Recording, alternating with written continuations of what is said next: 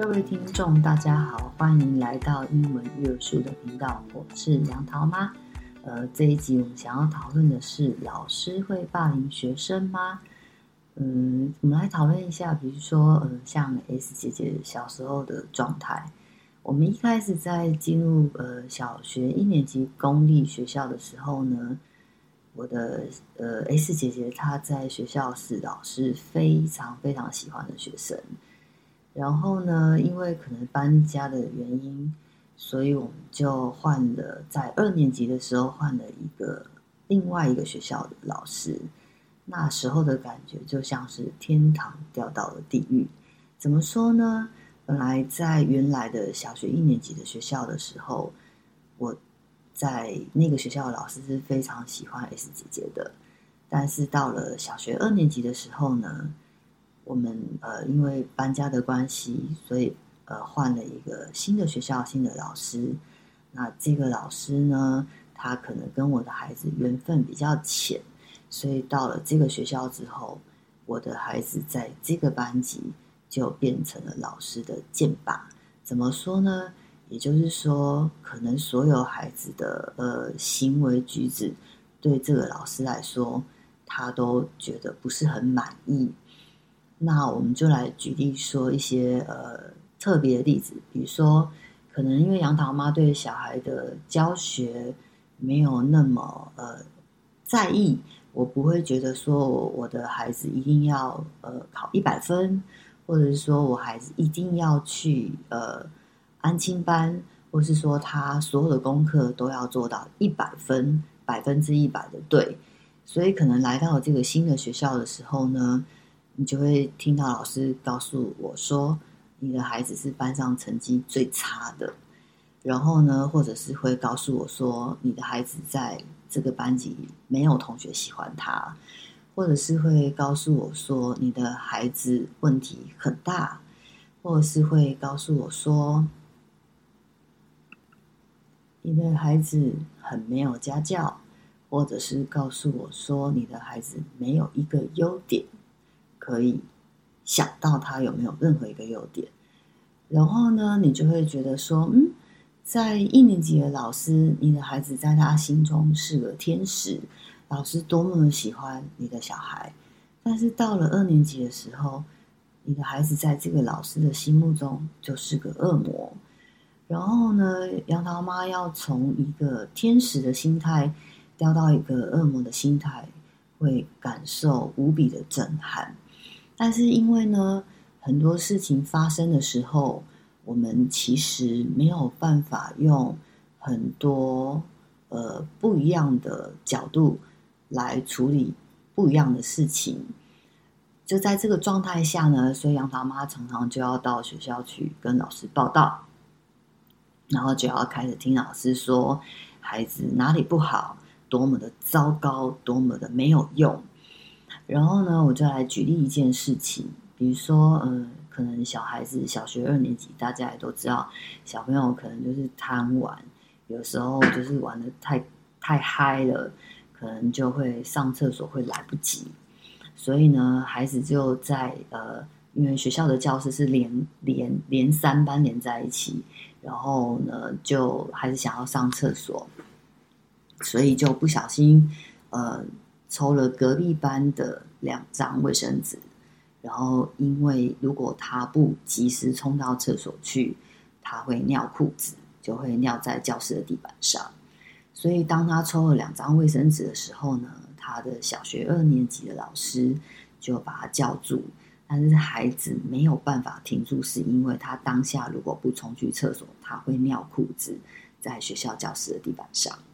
所以孩子只能冲到厕所去，先去上厕所，之后再回来找老师。那老师就告诉他说：“不告而取，是为贼也。”所以呢，孩子就呃觉得说，对老师这样讲，这样讲他，所以他就不停的，大概有一个礼拜吧，每天都写联络簿的日记，检讨自己。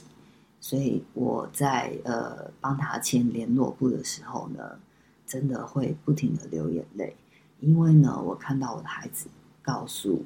呃老师说，他抽了隔壁班的两张卫生纸去上厕所，是非常非常不应该的行为，所以他说他自己是小偷。然后呢，连续检讨了大概有三天吧，他都不停的在联络簿告诉老师说，他不应该当一个小偷。其实我呃，身为妈妈的我，我看到这样的日记的时候，我真的是眼泪不停的流下来。那当下我觉得孩子其实呃，去隔壁班抽了呃，因为他们教室是联动的，所以就是从。呃，A 教室走到 B 教室，C 教室是连在一起的，所以孩子就抽了两张卫生纸，然后就不停的在联络簿上面告诉老师说他不应该当个小偷。那我会觉得说，其实你没有经过别人的同意拿了别人的东西就是不应该。但是就一个小学二年级的小朋友来讲，我会呃觉得说，其实老师。应该是要秉持的教育的精神，要告诉孩子说，你其实呃不应该就是没有经过别人的呃允许之下去动别人的东西，而不是告诉孩子说你就是个小偷。所以孩子呢，他就一直不停的检讨自己不应该当个小偷。所以有些时候呢，我们会觉得说。其实有时候老师在，因为在杨桃妈小时候的时候是没有碰过这样的老师，或许在那个年代的时候，杨桃妈的老师都是有使命感的，所以他们会觉得当老师是他们的责任，或者是说他们有他们的使命。但是现在的老师可能跟我们小时候的老师有点不太一样，可能呃用词字汇会比较严厉一些。所以呢，孩子就呃会觉得说自己是小偷。那在杨桃妈的想法里面，会觉得说，其实当孩子犯错，因为他们就是小孩，他可能有些时候做的不是那么的好。其实，身为老师的我们，其实可以好好的告诉学生说，你下次呢，可能应该要呃怎么样处理会比较好，而不是要孩子不停的检讨自己。然后呢，到要杨桃妈到学校去，呃，见他，听他报告我的小孩的状态的时候，他会不停的在我的面前告诉我的孩，告诉我说我的孩子多么的没有家教。然后呢，杨桃妈是一个意志力非常坚强的人，所以杨桃妈就听着老师不停的告诉自己，说自己的孩子如此的没有家教，成绩如此的差。然后呢，杨桃妈就会告诉老师说：“呃，或许孩子有很多做得不好的地方，但是也没有人喜欢，常常都听到呃别人负面的批评。所以后来呢，老师呃杨桃妈就会跟老师说：如果老师你不介意的话，是否可以对我孩子有一些称赞？因为没有人喜欢永远都被负面的批评。”因为你一直批评他的时候，他就会觉得反正我就是这么烂了，那我也不想改善。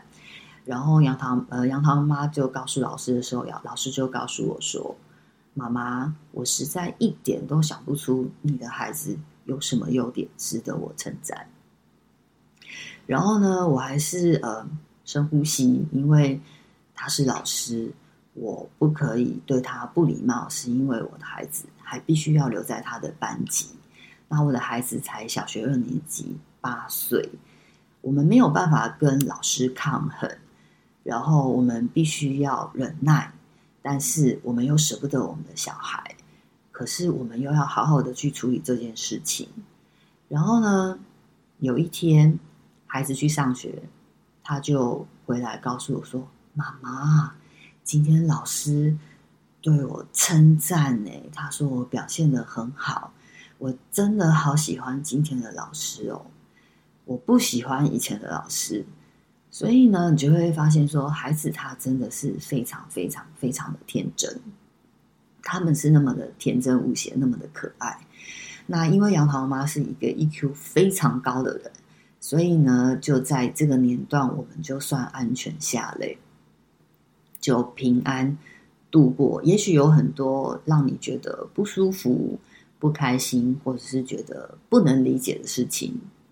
可是呢，我们也还是会对于孩子的教育，会觉得说，有些时候我们碰到一些非常棘手的问题，我们还是要想办法解决，因为逃避或者是呃。做一些就是说，还是必须要去面对这些问题，因为这个就是在人生的课题里，你可能会碰到不喜欢你的老师，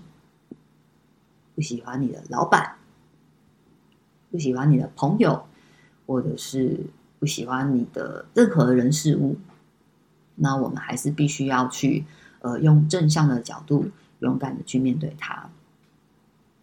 然后呢，升上三年级的时候呢，就碰到了一个老师跟杨桃妈的个性比较像的，所以孩子在三年级的时候呢，就还蛮开心的。那我觉得这就是一个呃学习中的过程，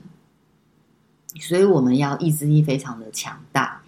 后来呢，就听到其他的妈妈告诉我说：“哦，妈妈，你真的很能够呃，就是。”很了不起，可以理解到你当时的心情，是因为这个老师就是二年级的这个老师，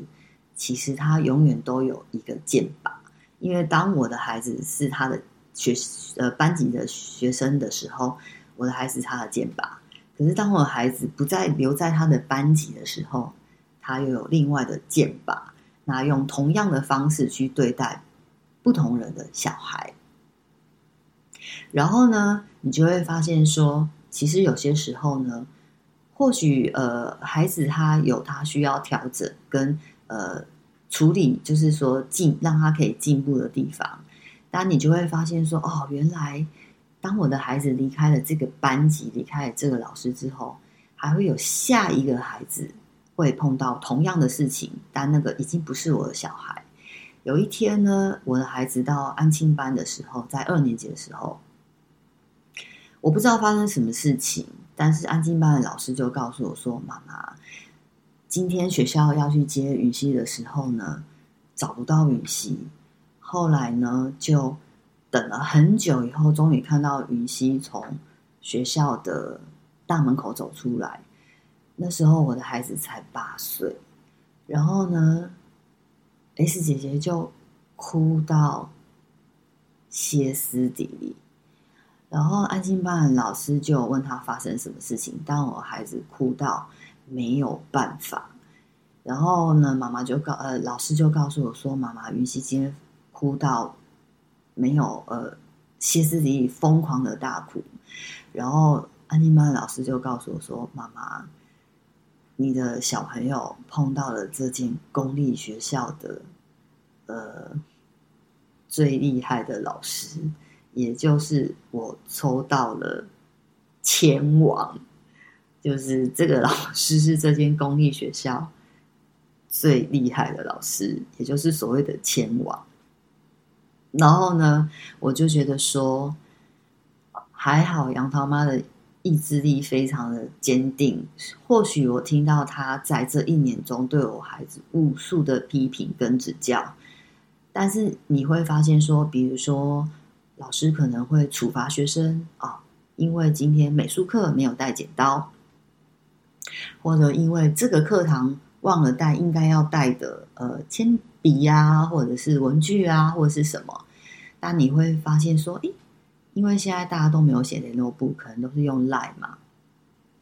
然后呢，你就会发现，诶，老师在晚上十一点的时候会传 Line。告诉你，告诉所有的家长，在班级的群组说，哦，因为老师呢可能太忙碌了，所以呢忘记告诉大家说，明天的美呃美术课或者是某一堂课需要用到米，吃饭的米。好，希望大家在家长在晚上十一点的时候，呃，要看到这个讯息的时候，如果可以的话，就让你的小孩明天可以带米来学校上课，因为美术课。可能会需要用到，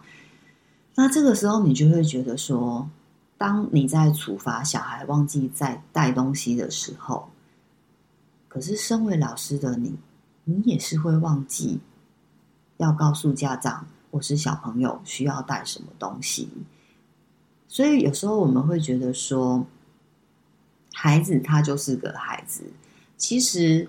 老师也会犯错，家长也会犯错，大人也会犯错，每个人都会犯错。其实我们或许可以给对方多一点空间，而不是当孩子犯错的时候就要处罚他。但老师犯错的时候，就只需要告诉家长说啊，因为今天我太忙了，我忘了说，所以在晚上十一点的时候发赖通知大家。那我会觉得说，家长的意志力真的要很强大，才能够度过某些比较困难的时期。那因为杨桃妈是一个嗯比较 EQ 很高的人，所以我们的孩子算是安全下雷。所以到了三年级的时候，我们就比较没有其他的问题。那有时候会听到朋友说，可能呃会告诉他，老师会告诉他的小孩说，你的孩子就是有 ADHD，要去吃药。然后我听到无数的家长。或者是无数的朋友告诉我说，他们的老师会告诉他们的小孩是 ADHD 要吃药，但是就杨桃妈的想法，杨桃妈会觉得说，其实 ADHD 的孩子有很多，其实是因为他可能呃运动量比较少，或者是他没有把他的 energy，他的他的呃力气，好，有时候孩子需要去做大量的运动，所以或许在这个部分。他可能没有做到很极致，也就导致于他在教室里上课的时候会比较躁动。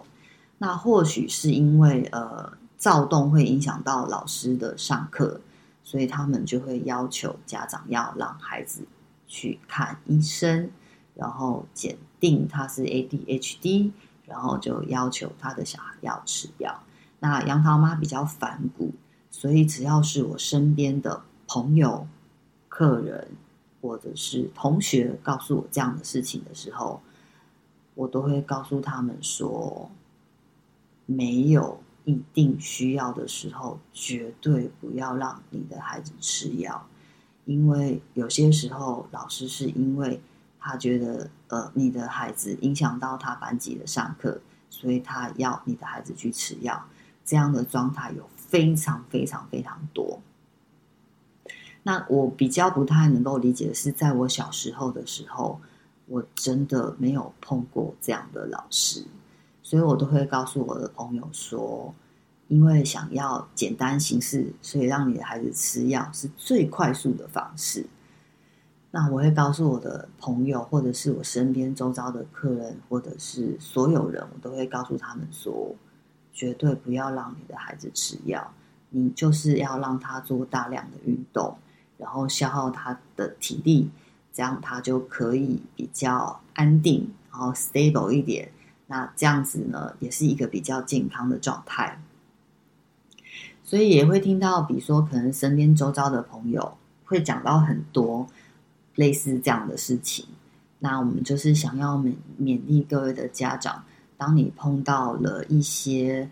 不是很开心的事情，因为我们没有办法去选择学校的老师，所以我们就是只能用强大的意志力，还有很高的 EQ 去处理事事情。凡事以孩子最大利益为考量，因为我们的孩子在别人的手上，所以我们还是必须要用很高很高的 EQ 去处理这样的事情。所以，当孩子看到你在这样处理的事情，也许他只有八岁，但他也可以明白说，原来我们可以用呃同理、包容别人的方式，然后可以理解很多的事情，让所有的事情可以完美落幕。这也是一个不错的学习，让孩子知道说，我们可以用和平的方式去处理到一些我们觉得不公平的事情。那有些时候，